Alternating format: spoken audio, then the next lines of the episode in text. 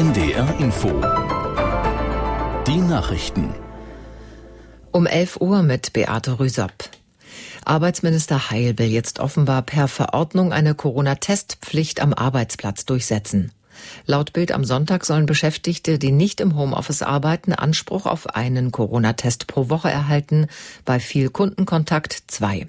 Aus Berlin Sabine Henkel. Das Arbeitsministerium hat eine Gesetzesvorlage schon vorbereitet und die soll zügig umgesetzt werden. Möglicherweise wird sie schon am Dienstag im Kabinett beschlossen. Dann soll dort auch über das ergänzte Infektionsschutzgesetz abgestimmt werden, damit es möglichst bald im Bundestag beraten werden kann. Das sieht vor, dass ab einer hohen Corona-Infektionslage der Bund einheitliche Maßnahmen für alle betreffenden Landkreise beschließen kann. Gemeint sind Kreise, in denen es an drei aufeinanderfolgenden Tagen mehr als 100 Neuinfektionen Infektionen pro 100.000 Einwohner gibt.